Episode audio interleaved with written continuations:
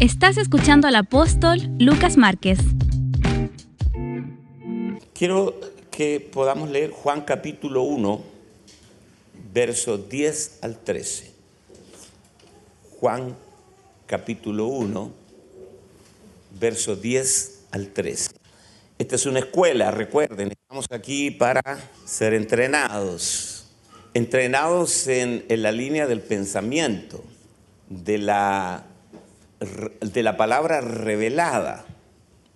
Yo estoy los lunes, miércoles y viernes enseñando eh, colosenses. ¿Y cuál era el problema de los colosenses? Los colosenses habían nacido de nuevo, eran creyentes, pero tenían una cultura judía. Y se produce una esquizofrenia mental, espiritual, cuando tú tienes a Cristo morando en tu espíritu, pero todavía, todavía tiene un grado de fidelidad a tu cultura. Y cuando la cultura choca con los principios del reino, entonces vas a tener muchos problemas. Ese era el problema de los colosenses. Ahora, acá, en Juan capítulo 1, verso 10 al 13, dice, en el mundo estaba. ¿Quién estaba en el mundo? Jesús, en el cosmos.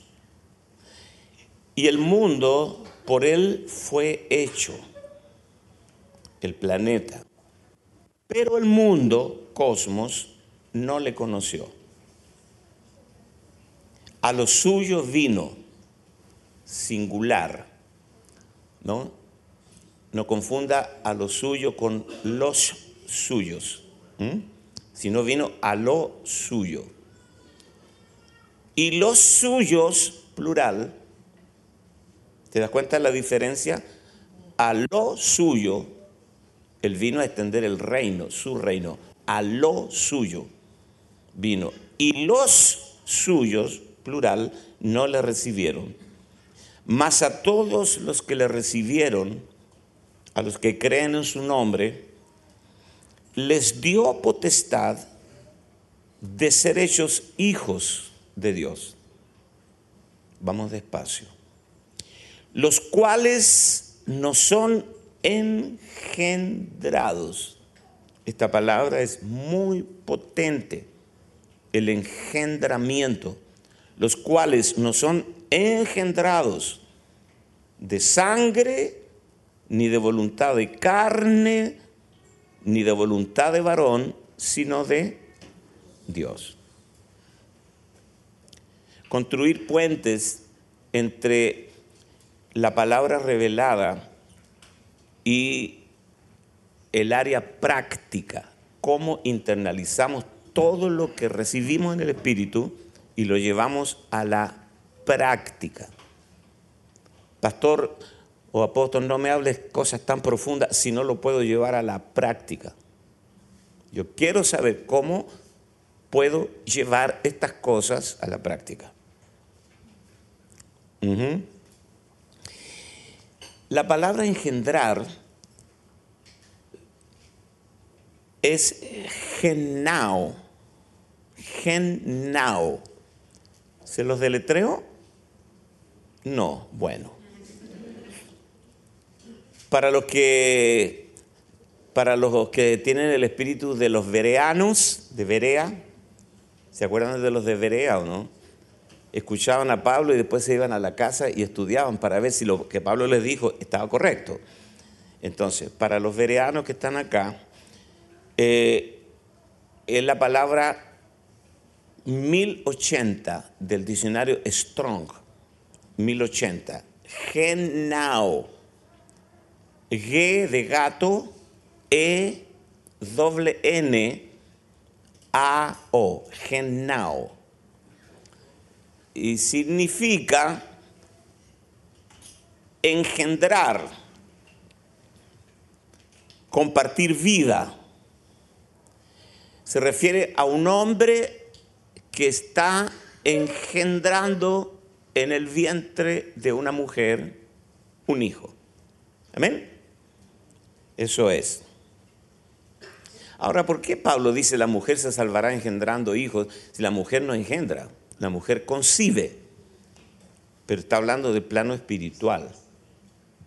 Tú eres, eh, tú eres mujer, las mujeres que están acá conciben, naturalmente conciben en el plano natural, pero espiritualmente engendran hijos. No olvides eso. Entonces, engendrar es eh, muy importante. Cuando tu padre y tu madre te engendraron en lo natural, te transfirieron, anote esta palabra, transferir información genética. Tú transfieres información genética. Cuando tú vas al médico, el médico ahora te pregunta, hábleme de su papá, de su mamá, de su abuelo. ¿Qué tiene que ver mi abuela que murió hace como 50 años atrás? Mucho. Ella se fue, pero dejó en ti una información genética. Quiero que lo entiendas desde el punto de vista espiritual. Nosotros transferimos vida. Anoten esta palabra profunda. La dijo el gran filósofo Chespirito.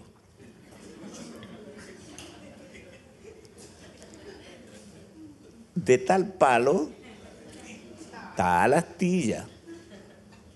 ¿Sí o no? ¿Por qué mis discípulos porque tú eres así.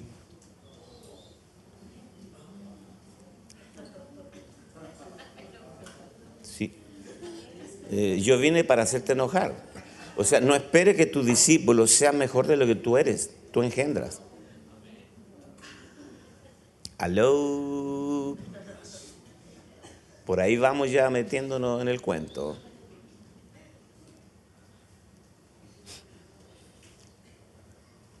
Si tú, si tú eres flojo para orar y para escudriñar la palabra, vas a engendrar.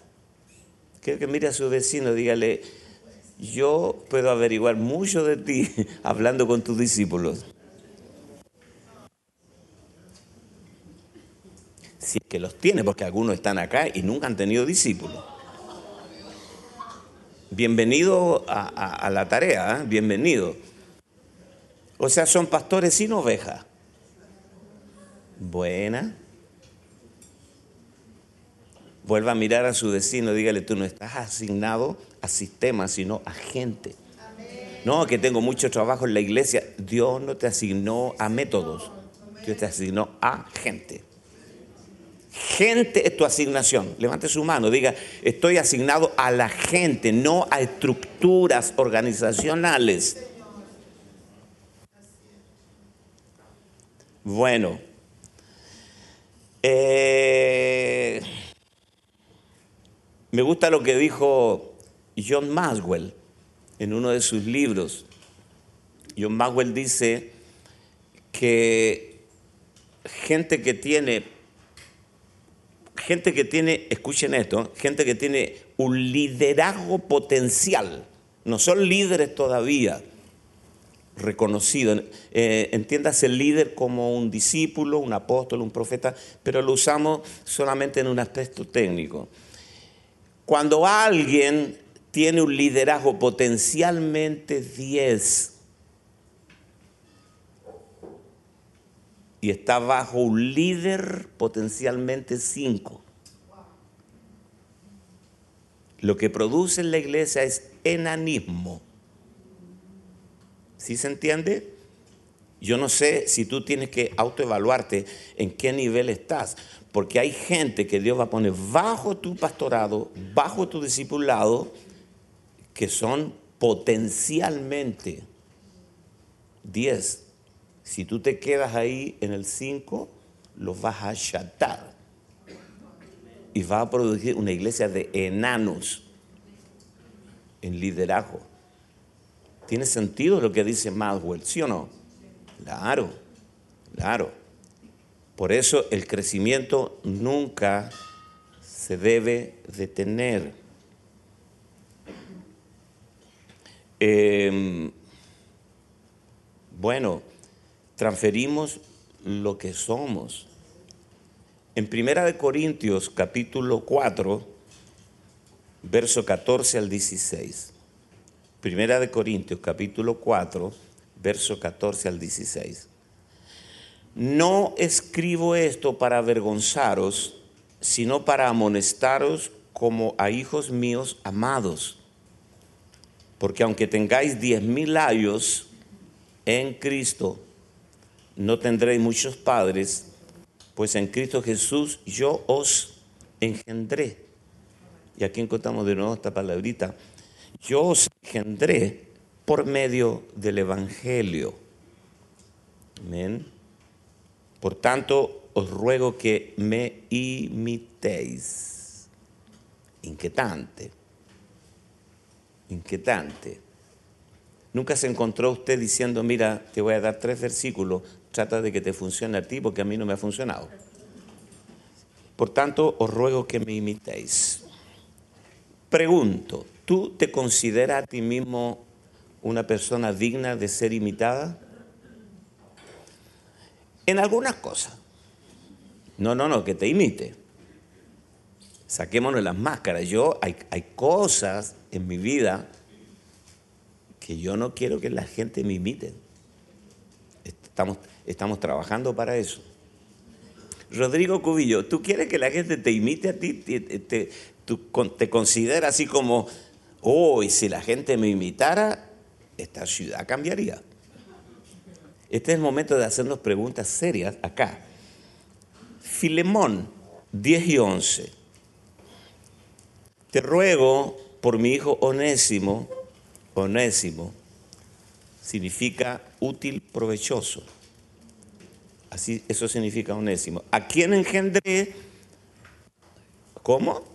A quien engendré, aquí nuevamente dice, en mis prisiones, el, el cual en otro tiempo te fue inútil, pero ahora a ti y a mí nos es útil.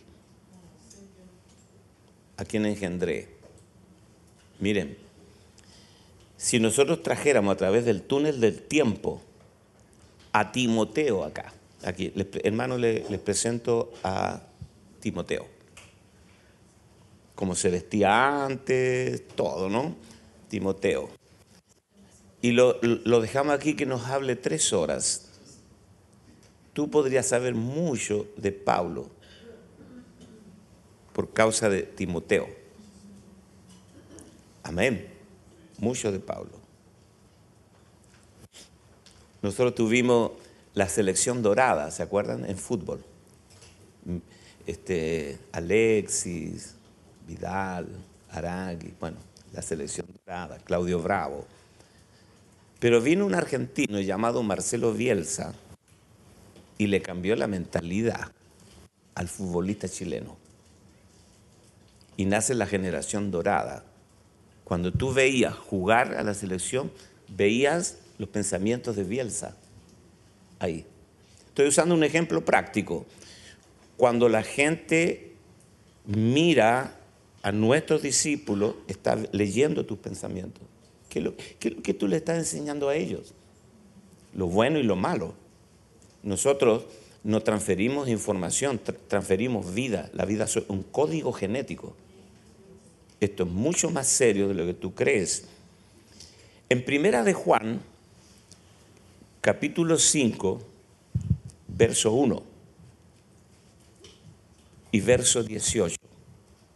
Primera de Juan, capítulo 5, verso 1 y verso 18.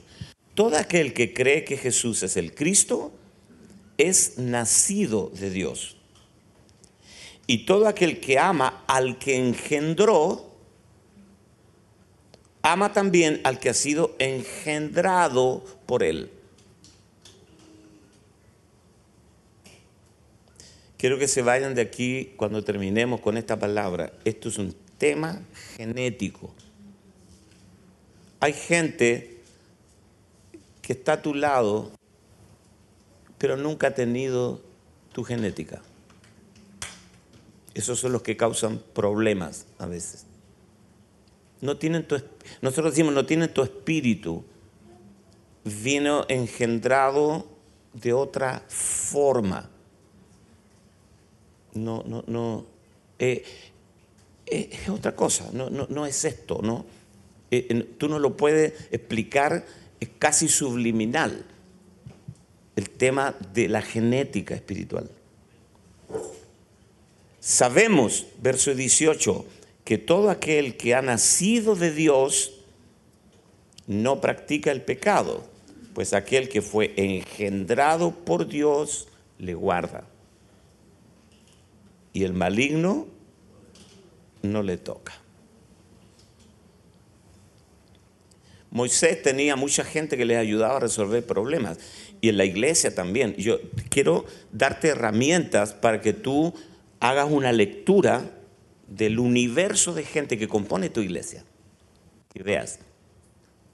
Hay muchas clases de gente. Tú estás contento porque el domingo se llenó el salón. Todos nos alegramos. Muy bien, y tiene mucha gente conectada. Todos nos alegramos.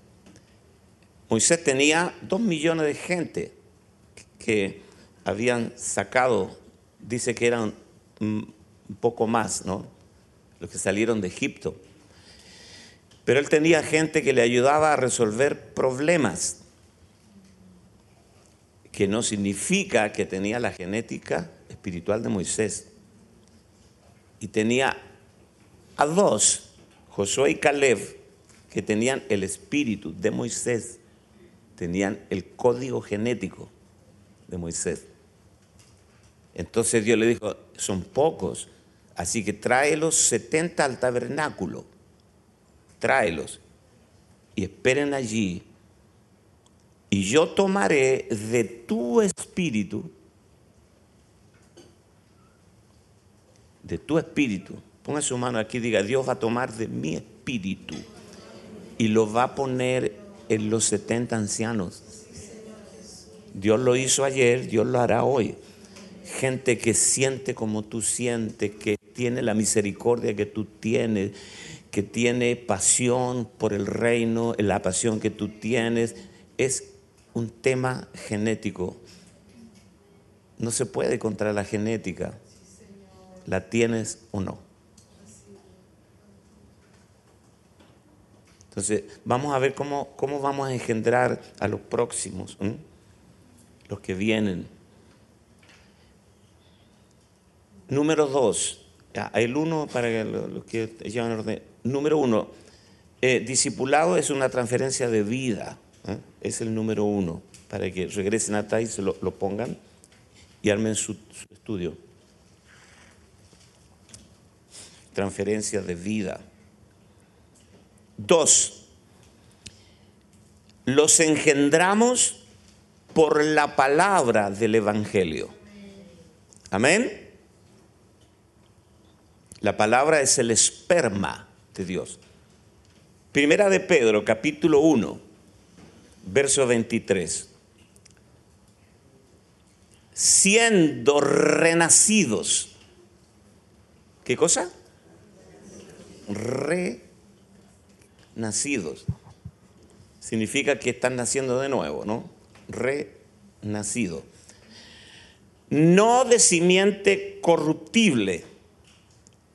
Ahí es espora o esperma, sino de incorruptible por la palabra de Dios que vive y permanece. Cuando ganamos a alguien eh, que nunca nació de nuevo, entonces tú le ministras la palabra y lo engendras por la palabra. Una palabra que te engendró a ti. Vea esta cadena. Pablo Márquez, mi padre, y Uberlinda de Márquez me trajeron al mundo.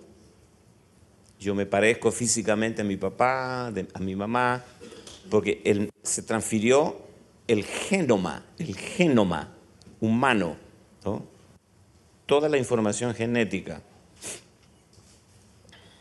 Entonces, eh, yo engendré a mis cuatro hijos. con Ana María. Es una sociedad. Una sociedad. Entonces, mis hijos se parecen a mí. Yo me parezco a mi papá. Y mi papá se parece a mis abuelos. Hay una transmisión. Si a nosotros, nosotros fuimos engendrados, dice Juan capítulo 1, los hijos de Dios no son engendrados por voluntad de carne, de sangre, ni de varón, somos engendrados por Dios. O sea, tenemos los genes de Dios. Wow. Amén. ¿Puede usted decirlo así sin pedir disculpa? Diga, a mí me engendró Dios. Está escrito. Amén. Los hijos, hijos de Dios, no son engendrados por voluntad de carne, de sangre, ni de varón. Somos engendrados por Dios. Punto. Tenemos los genes de Dios. Tenemos la naturaleza divina. Entonces, cuando usted la palabra que porta se la comparte a otra persona, usted lo está engendrando con esa misma genética que te engendró a ti. Por eso Pablo no ganaba almas, Pablo engendraba. En las prisiones donde iba, engendraba gente por el Evangelio. Eh, en Primera de Juan, capítulo 3, verso 9. Vamos a arribar a algo poderoso. Primera de Juan 3:9 dice, todo aquel que es nacido de Dios, ¿te das cuenta? Nacido de... Tú vas a tener que resolver ese asunto.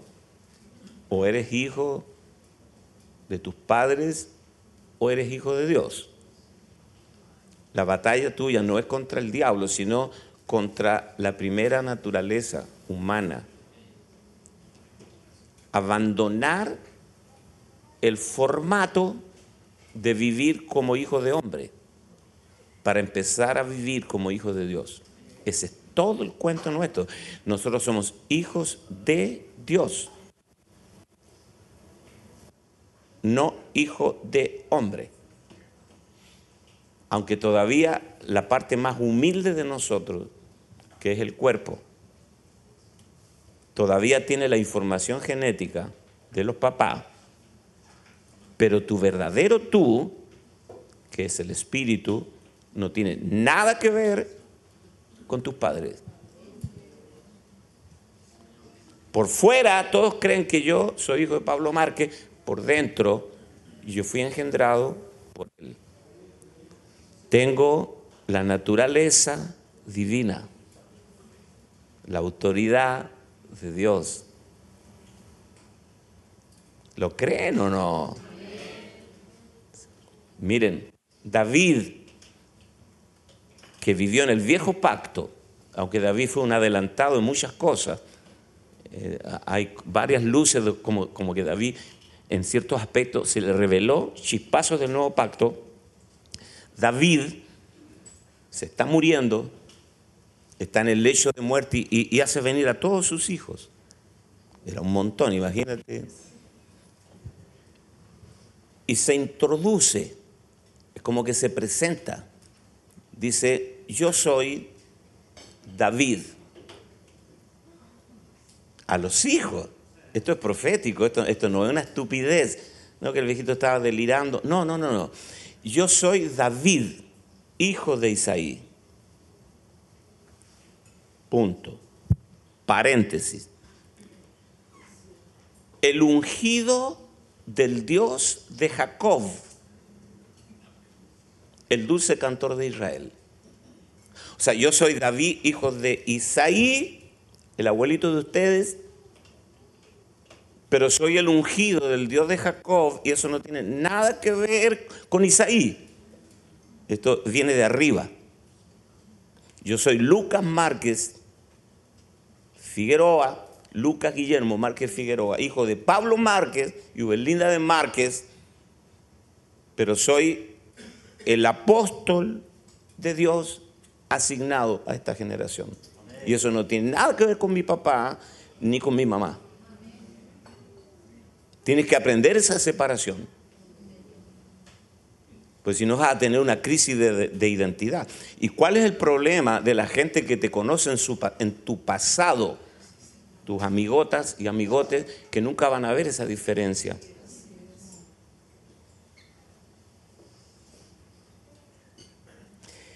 Primera de Tesalonicenses capítulo 2, versos 7 y 8.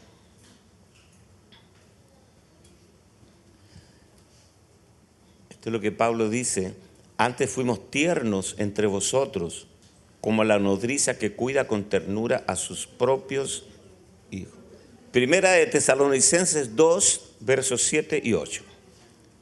Antes fuimos tiernos entre vosotros como la nodriza que cuida con ternura a sus propios hijos. Hijos, hijos. Me voy a detener acá para darte un dato estadístico.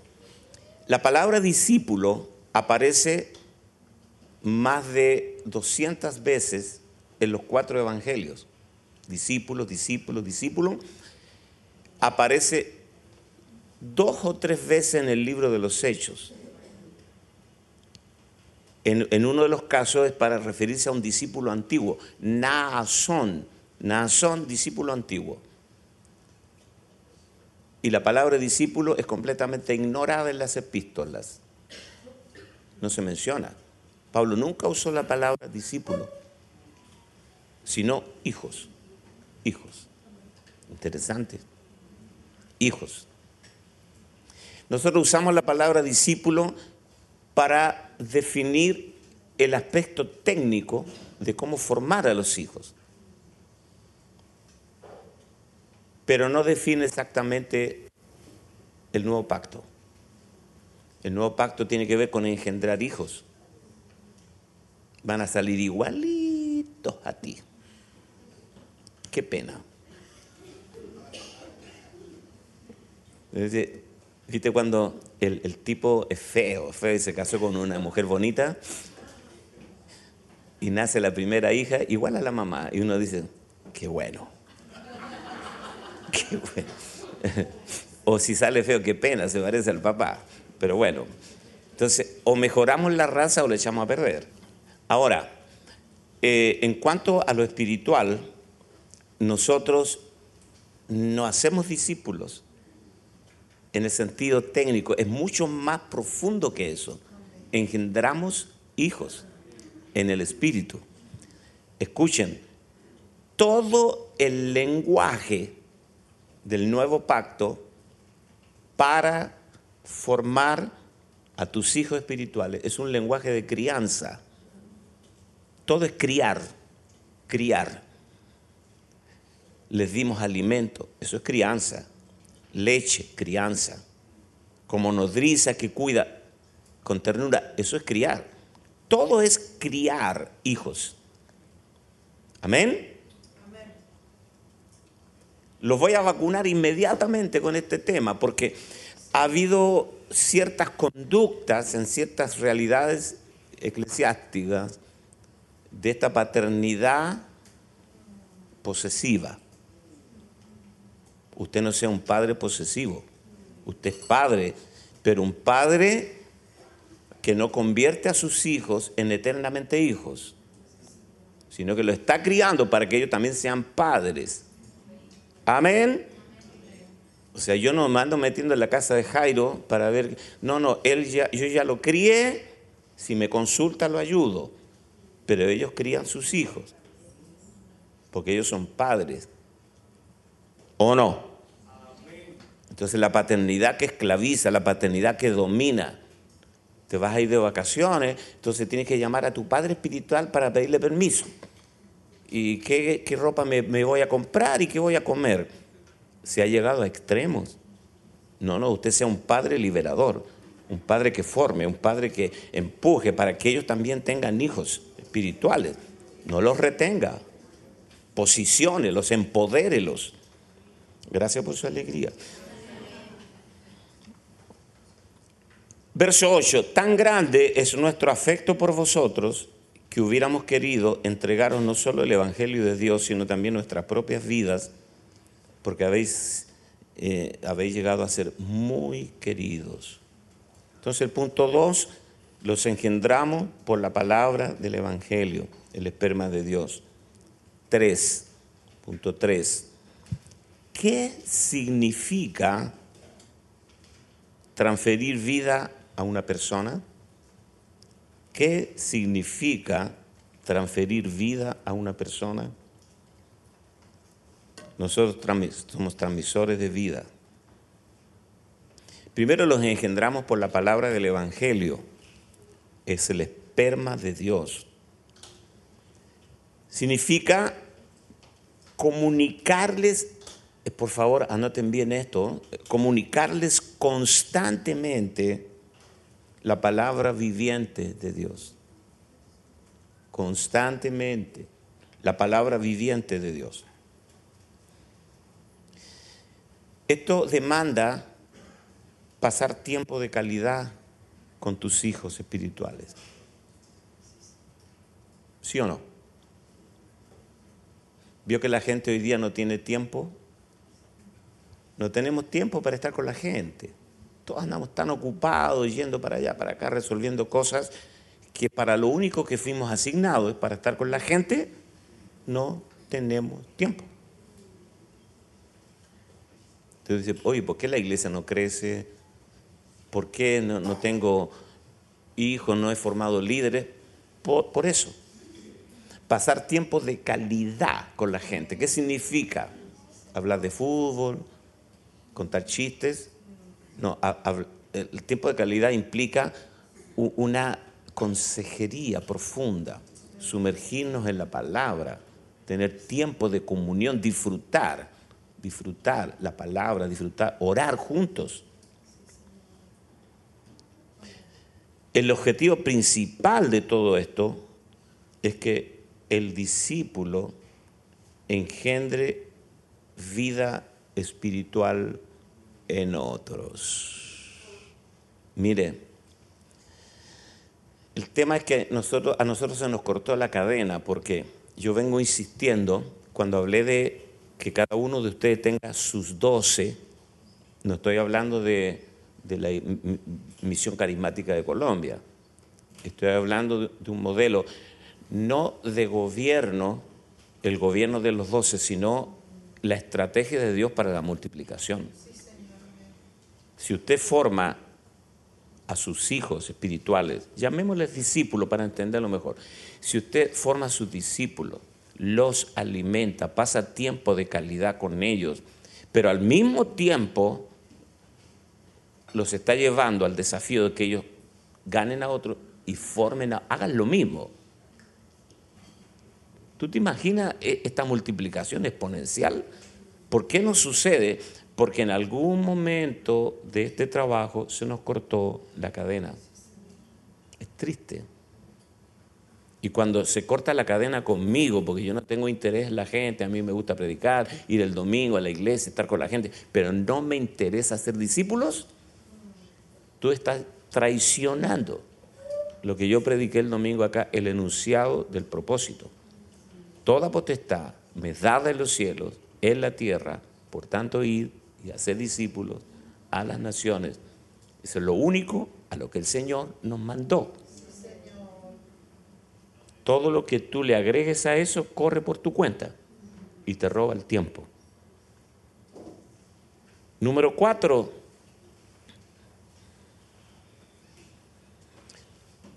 entrénalos en esta vida nueva, entrénalos para enfrentar problemas. Entrénalos para enfrentar problemas.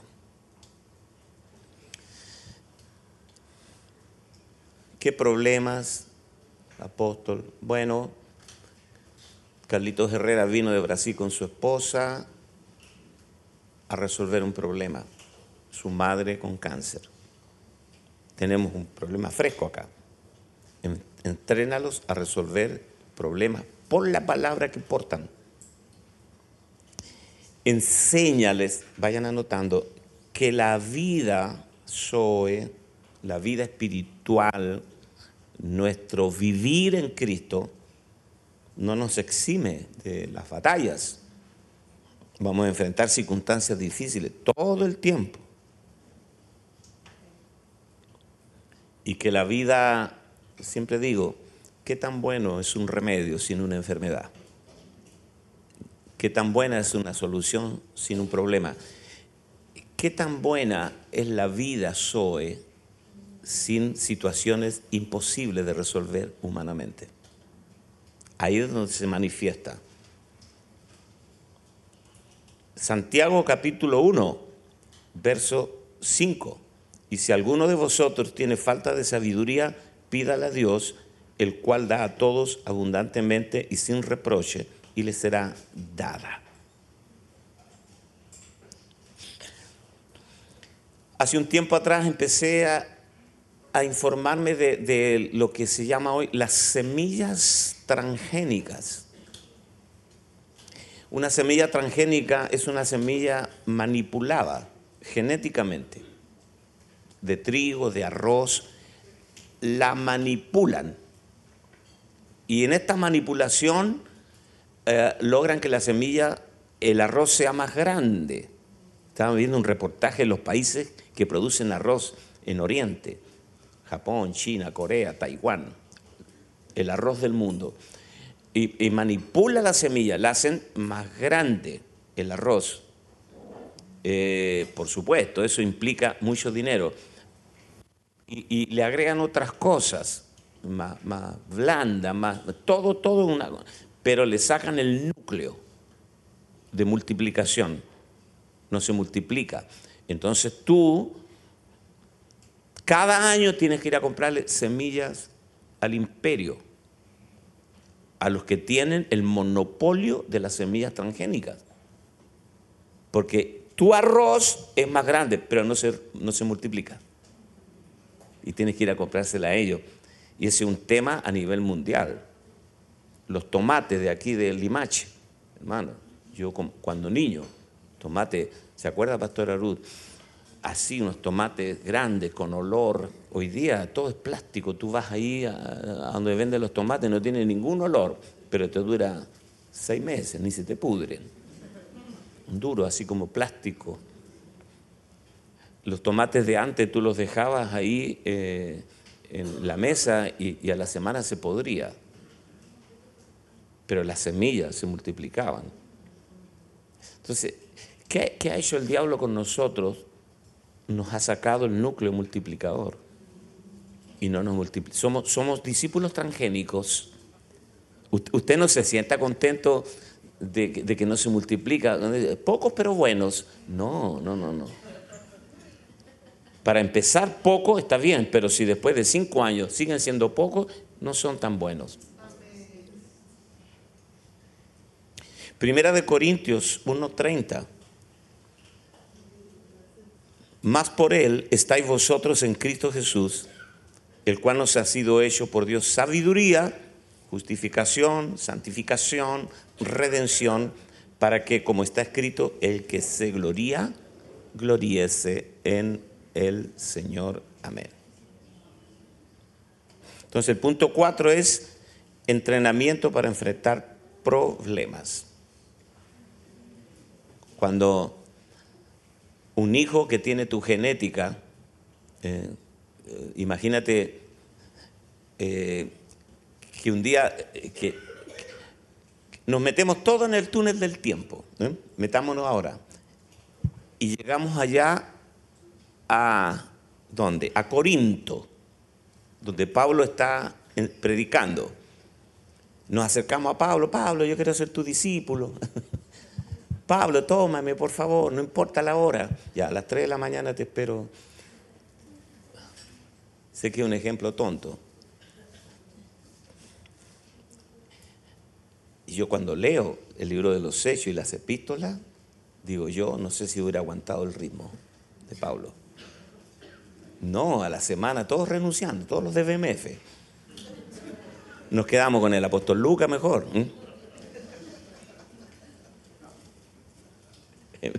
es más fácil.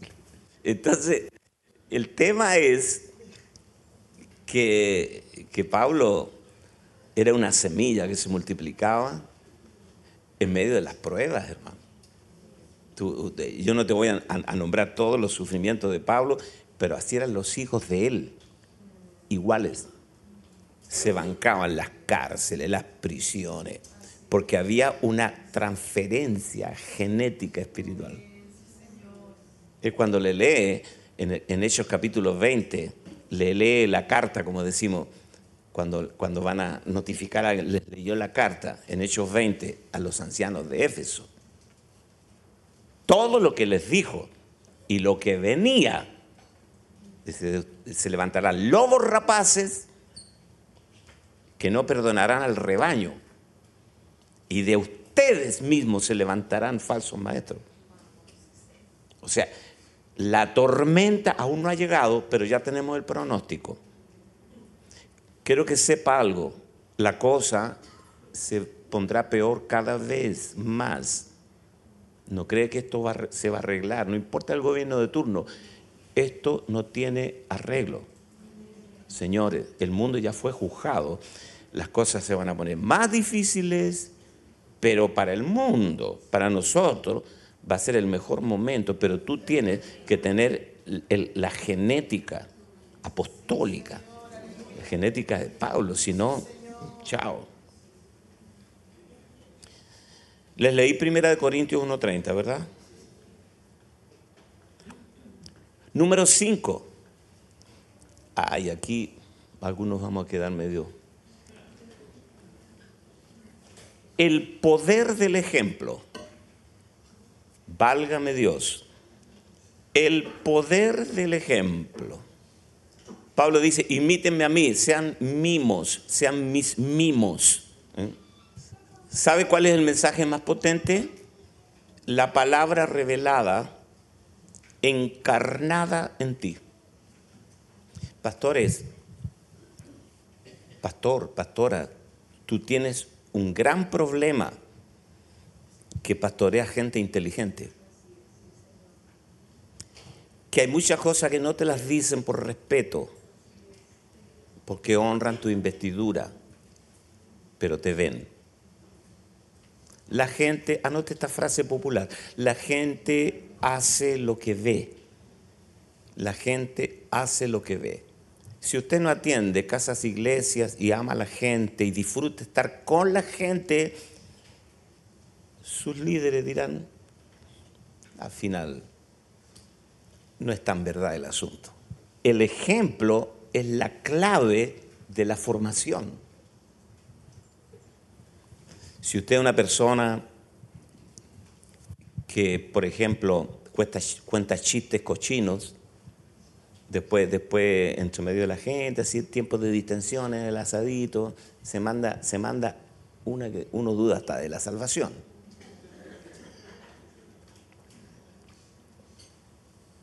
Ellos van a hacer lo mismo si usted usa palabras soeces,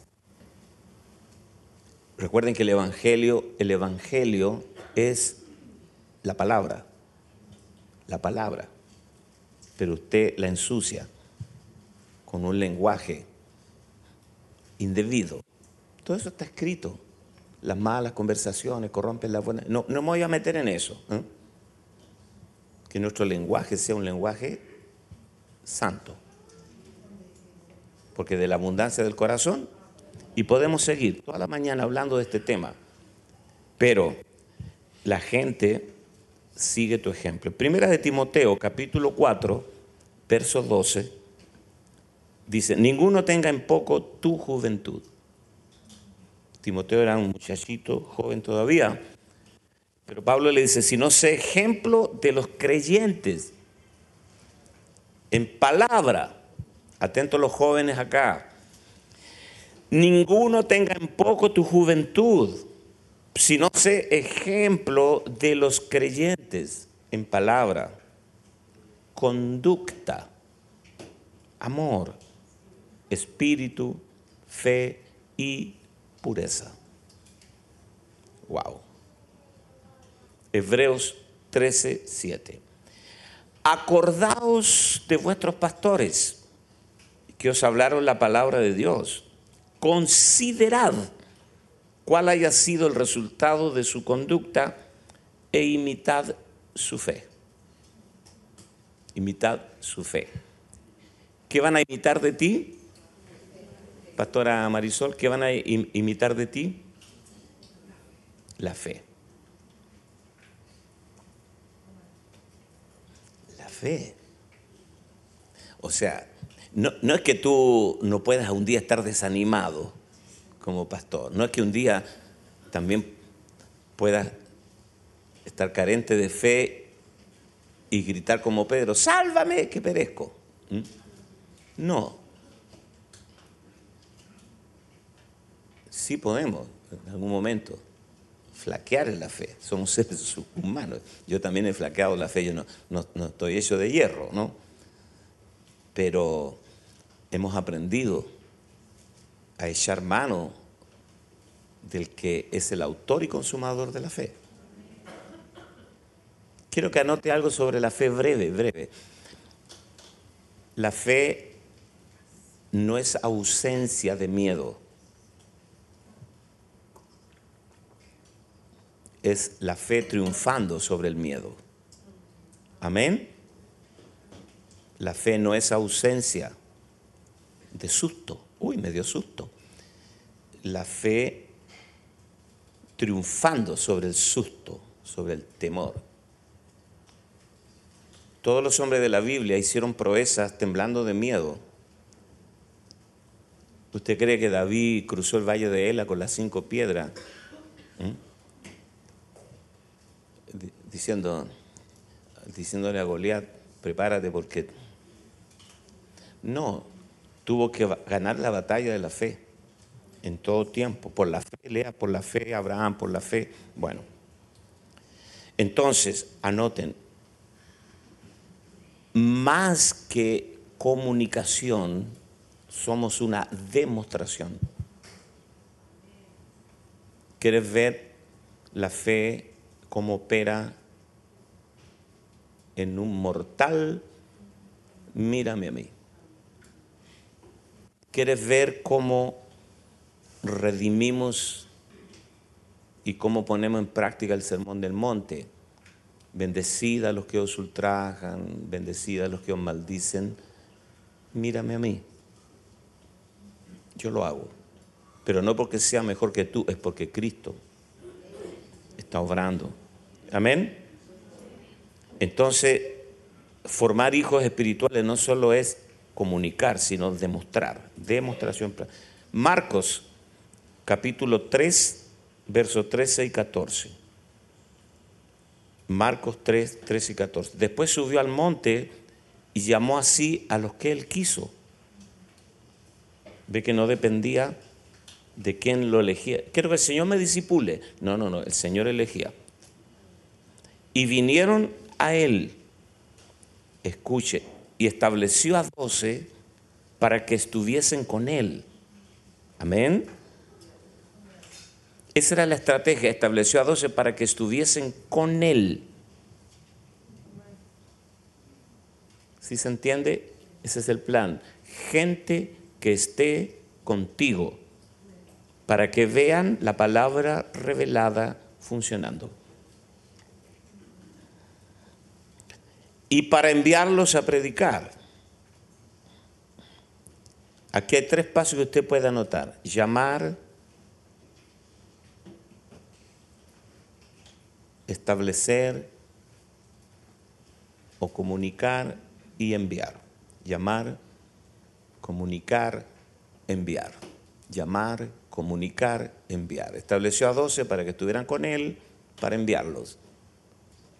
Estableció a doce para que estuvieran con él, para que estuvieran con él, para enviarlos a predicar. Algunos evitarían que la gente esté con ellos lo menos posible. No, no, Jesús intencionalmente los estableció para que estuvieran con Él. Segunda de Tesalonicenses 3.9. No porque no, porque no tuviésemos derecho, sino por darnos nosotros mismos un ejemplo para que nos imitaseis. O sea, Pablo dice, yo, la verdad, eh, merezco que ustedes me, me, financien, merezco que ustedes me sostengan, pero, pero no lo hacemos, ¿no? Y les predicamos el Evangelio gratuitamente. ¿Para qué? Para que nos imiten. Con trabajo, sin trabajo, con dinero, en abundancia, en escasez. Ahí estamos, sirviendo a Dios. Primera de Corintios 11.1. Sed imitadores de mí, así como yo de Cristo. Aquí vemos la cadena, ¿ves? Sed imitadores de mí, como yo de Cristo. Por supuesto, a Cristo no lo puedes imitar humanamente. Es la vida de Él reproducida en nosotros. Sed imitadores de mí, como yo de Cristo. Ponga esto así, póngalo en cursillas o en negrillas. Somos la encarnación de la verdad. Amén. Recuerde que una vez estábamos en el segundo piso ahí en la Avenida Argentina, al lado del gasómetro. Y yo había predicado una palabra que hasta las bancas se convirtieron. El mensaje era a los que aman a Dios, esto es a los que conforme a su propósito son llamados, todas las cosas les ayudan a bien. Todas las cosas, hermanos, cualquier cosa que nos pueda pasar está bajo la agenda de Dios, te va a ayudar al propósito. Todo suma para el propósito. ¡Wow! Espectacular. Cuando salí de la iglesia, viene mi hija Vanessa y me dice, papá, te quebraron el vidrio de la camioneta y te robaron la radio.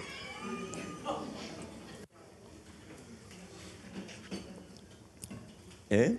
Y como que el diablo te dice ahí mismo, ¿eh?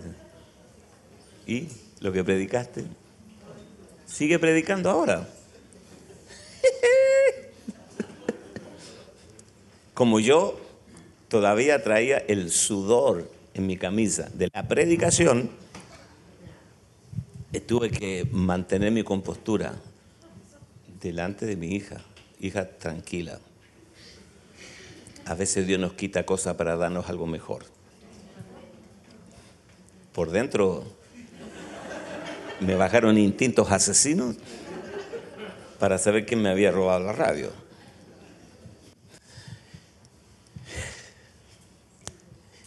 Toda la palabra que tú prediques te probará a ti primero. Son cositas que sabemos, pero deja que el tío Lucas te las refresque. Salmo 105. Gracias. ¿Lo puedes leer en voz alta? Envió un varón delante de ellos a José, que fue vendido por siervo. Afligieron sus pies con grillos, en cárcel fue puesto su persona, hasta la hora en que se cumplió su palabra.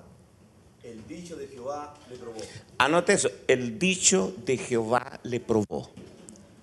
La palabra que recibió y los sueños lo procesaron. El dicho de Jehová le probó. Todo lo que tú le enseñas a tu gente en el discipulado, rapidito te va a probar a ti. Rapidito. Así que más vale que cuides lo que le vas a enseñar. Ellos deben ver en nosotros el poder de Cristo funcionando. Filipenses 1, versos 20 al 22. Conforme a mi anhelo y esperanza de que nada seré avergonzado antes bien, con toda confianza, como siempre, ahora también será magnificado Cristo en mi cuerpo, o sea, exhibido Cristo en mi cuerpo, o por vida o por muerte. Porque para mí el vivir es Cristo y el morir es ganancia. Tú estás metido en un problema. Tú no puedes divorciar el mensaje del mensajero. Cada vez se va haciendo más estrecho el camino, más difícil, porque ahora nosotros estamos conviviendo con la gente y va a haber una convivencia mucho más intensa. Anote, comunión, convivencia, como quiera llamarle, comunión, pasar junto con la gente, ellos van a saber cómo tú reaccionas en distintas circunstancias y van a ver la palabra encarnada, porque si tú predicas una cosa y haces otra, tú ya no necesitas que el diablo moleste a tus discípulos. Seis. El discipulado es un cambio total de vida. Segunda de Corintios 5, 17. De modo que si alguno está en Cristo, nueva criatura es. Las cosas viejas pasaron y aquí todas son hechas nuevas. Miren, nosotros somos, ¿cómo diríamos? Eh, la moda a seguir. Yo he notado que, eh, no sé si les pasa a ustedes, que los, las hermanas ¿Están las pastoras acá? Amén. ¿Has notado que las mujeres de tu iglesia te imitan en cuanto a cómo tú te vistes? Te imitan. La cartera que usas. Sí. A nosotros los varones nos imitan las palabras, el maletín que usamos, el maletín. Por sus maletines los conoceréis. El maletín es solo una expresión externa de algo interno. Qué, terrible que la gente nos imite, hermano. Es un cambio total de vida. Este cambio abarca todos los aspectos de la vida del discípulo, tales como el área social, porque la gente va a tener un estilo de vida como el tuyo, Amén. Si eres tirado para abajo, esa falsa humildad, media tonta a veces, medio tirado para abajo. La gente va a ser igual que tú. Si eres introvertido, los extrovertidos van a ir gradualmente convirtiéndose en introvertidos también. Si eres un pastor llorón, quejoso, tu discípulo igual, igual. Si era un hombre, una mujer del espíritu, tú sabes. ¿Mm? ¿Andarán dos juntos si no estuvieran de acuerdo? Cortito, ¿andarán dos juntos si no estuvieran de acuerdo? ¿Te acuerdas del, gato que se quería comer al canario? Dibujo animado. Me pareció ver un lindo gatito. ¿Te acuerdas de Piolín? Piolín se llamaba, ¿no? Estaba dentro de la jaula siempre. Me pareció ver un lindo gatito. Y el gato solo quería, nunca andaban juntos, porque andarán juntos si no estuvieran de acuerdo. Sí, señor, hay gente que nunca va a andar conmigo, yo lo sé. Y también sé la razón de por qué. No van a andar juntos. La gente no solo te abandona porque estás equivocado, también te abandona porque estás correcto es un cambio de vida. Siete, me queda a las siete y la ocho y termino. Transferimos vida a través de la consejería. Esto es bien importante. Somos consejeros. Yo voy soltando cosas que el Espíritu me recuerda en el momento, pero ustedes, de ustedes depende si las anotan o no. Miren, los pastores tienen una unción, lo que yo llamo unción resolutiva los pastores portamos una unción resolutiva. ¿Qué significa eso? Estamos ungidos para resolverle los problemas a la gente. ¿Sí? Oramos por ellos, problemas matrimoniales, destrabamos, ¿qué hago con esto? O sea, tenemos unción resolutiva. Estamos ungidos para resolverle problemas a las personas. Los apóstoles tenemos una unción gubernamental. Estamos ungidos para decretar cosas y establecer el gobierno de Dios sobre cualquier área y traer los diseños. Todos estamos transicionando y creciendo desde una unción resolutiva a una unción gubernamental. Mientras más rápido, mejor refiérelos a Cristo, no a ti, a Cristo, no a ti. Te van a volver loco. Entonces, transferimos vida a través de la consejería. Tito, capítulo 1, versos 5 al 9. Por esta causa te dejé en Creta para que corrigiese lo deficiente y estableciese ancianos en cada ciudad, así como yo te mandé. Verso 6, el cual fuera irreprensible, marido de una sola mujer, que tenga hijos creyentes, que no estén acusados de disolución y de rebeldía, porque es necesario que el obispo sea irreprensible como administrador de Dios, no soberbio, no iracundo, no dado al vino, no pendenciero, no codicioso de ganancias deshonestas, sino hospedador, amante de lo bueno, sobrio, justo, santo, dueño de sí mismo, retenedor de la palabra fiel tal como ha sido enseñada, para que también pueda exhortar con sana enseñanza y convencer a los que contradicen. Anote esto, por favor. La importancia enorme de un consejo oportuno. Un consejo oportuno puede evitar muchas tragedias. Lo sabían, ¿verdad? Y la gente necesita tus hijos espirituales que los aconsejes. Yo estoy aconsejando todo el tiempo a mis hijos, aunque últimamente me están aconsejando ellos a mí. Número 8 y número 8 y final. Miren, la iglesia primitiva tenía un patrón y un protocolo para escoger a sus líderes. Quienes calificaban para ser escogidos. Ahora anote el título. Al escoger líderes en la iglesia, no se mencionan los dones, sino el carácter y la madurez en vida. Por supuesto que no le vamos a restar, Dios nos libre, restarle importancia a los dones. Por favor. Nunca cometa el error de fortalecer una verdad debilitando otra. Entonces, al escoger líderes en la iglesia, no se mencionan los dones, sino el carácter y la madurez en vida. Madurez. ¿Ven? Primera de Timoteo, capítulo 3, verso 1 al 7. Yo recuerdo la primera vez que fui a Australia, estuve tres meses predicando en Australia y cuando volví mi, mi hijo Gerson estaba saliendo de la adolescencia a la juventud. Él no se acuerda, yo me acuerdo sí.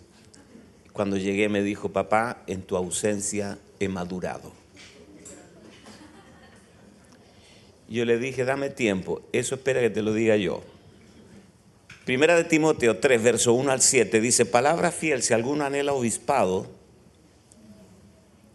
no, no si alguno anhela ser obispo, sino si alguno anhela obispado, si alguno anhela el trabajo, no el título. Buena obra desea, pero es necesario que el obispo sea irreprensible, marido de una sola mujer, eh, esto de marido de una sola mujer eh, era marido de una sola mujer a la vez, porque habían también personas que se habían divorciado ¿no? y se habían vuelto a casar. Pero aclaremos esto, marido de una sola mujer al mismo tiempo, porque había mucha poligamia. Marido de una sola mujer, ah, sobrio, prudente, decoroso, hospedador, esto es un nuevo pacto, ojo, apto para enseñar, no dado al vino, no pendenciero. ¿Qué significa pendenciero? Peleador. Hay gente anda peleando hasta con la sombra. No codicioso de ganancias deshonestas sino que amable. ¿Es amable usted? Apacible, no avaro, que gobierne bien su casa, que tenga a sus hijos en sujeción con toda honestidad. Pues El que no sabe gobernar su propia casa, ¿cómo cuidará de la iglesia de Dios? No un neófito o ignorante, no sea que envaneciéndose caiga en la condenación del diablo. También es necesario que tenga buen testimonio de los de afuera. O sea, aquí adentro está todo bien, pero afuera no paga sus cuentas, eh, tiene mal testimonio, se pelea con todos los vecinos, si alguien lo encierra en la calle, le saca el dedo. Tremendo hermanito. ¿eh? Los hijos, tú, tú entrevistas a los hijos dices, no, a mí me gustaría que mi papá sea en la casa como es la iglesia. Pues la iglesia es una cosa, en la casa es otra. En la casa le da la chiripiorca, grita, patalea y aquí puro amor. También es necesario que tenga buen testimonio de los de afuera para que no caiga en descrédito y el lazo del diablo. Amén. Bueno. Romanos, y, y, termino ahora sí con esto, Romanos 12, versos 11 y 12. Romanos 12, versos 11 y 12. En lo que requiere diligencia, no perezosos. Los perezosos no vinieron hoy. Están durmiendo. En lo que requiere diligencia, no perezosos, fervientes en espíritu. Wow.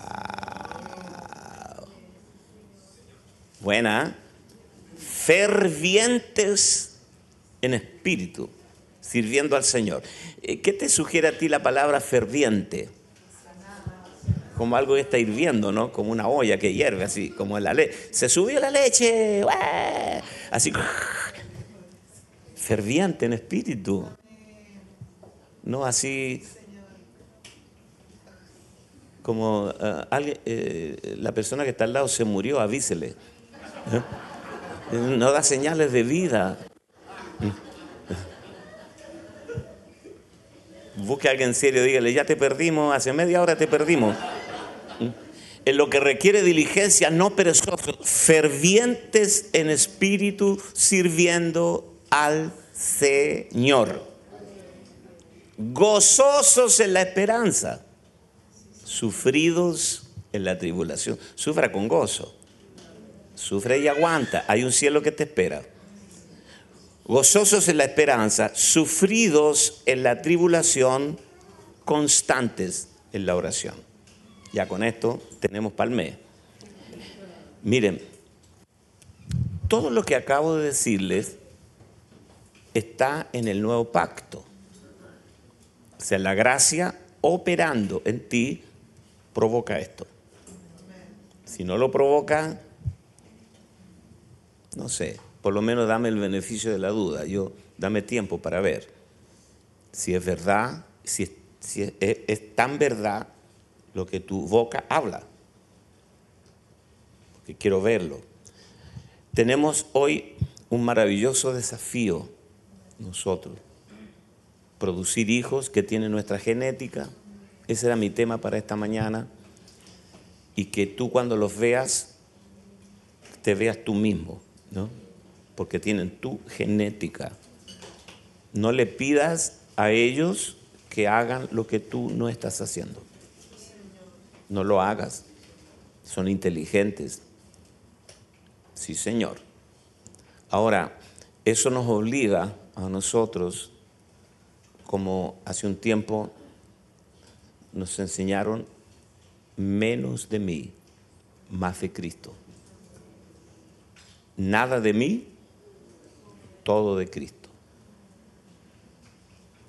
Que tú no tengas, que tú no seas hija o hijo de Dios y tengas la palabra revelada y todavía hay reminiscencias de tu bendita cultura latina. O sea, tú crees en Cristo y lo disfrutas, pero tú vives tu cultura como, como lo de, de Colosas. El problema nuestro ya no es el diablo, nosotros ya, ya sabemos que es un querubín cesante, está sin pega, fue echado del cielo. anote esto, el enemigo que nosotros hemos agrandado es un querubín sin trabajo. Y como Dios no tiene a nadie desocupado, le dijo, bueno, tampoco vas a estar ahí, te voy a dar el trabajo de tentar a mis hijos.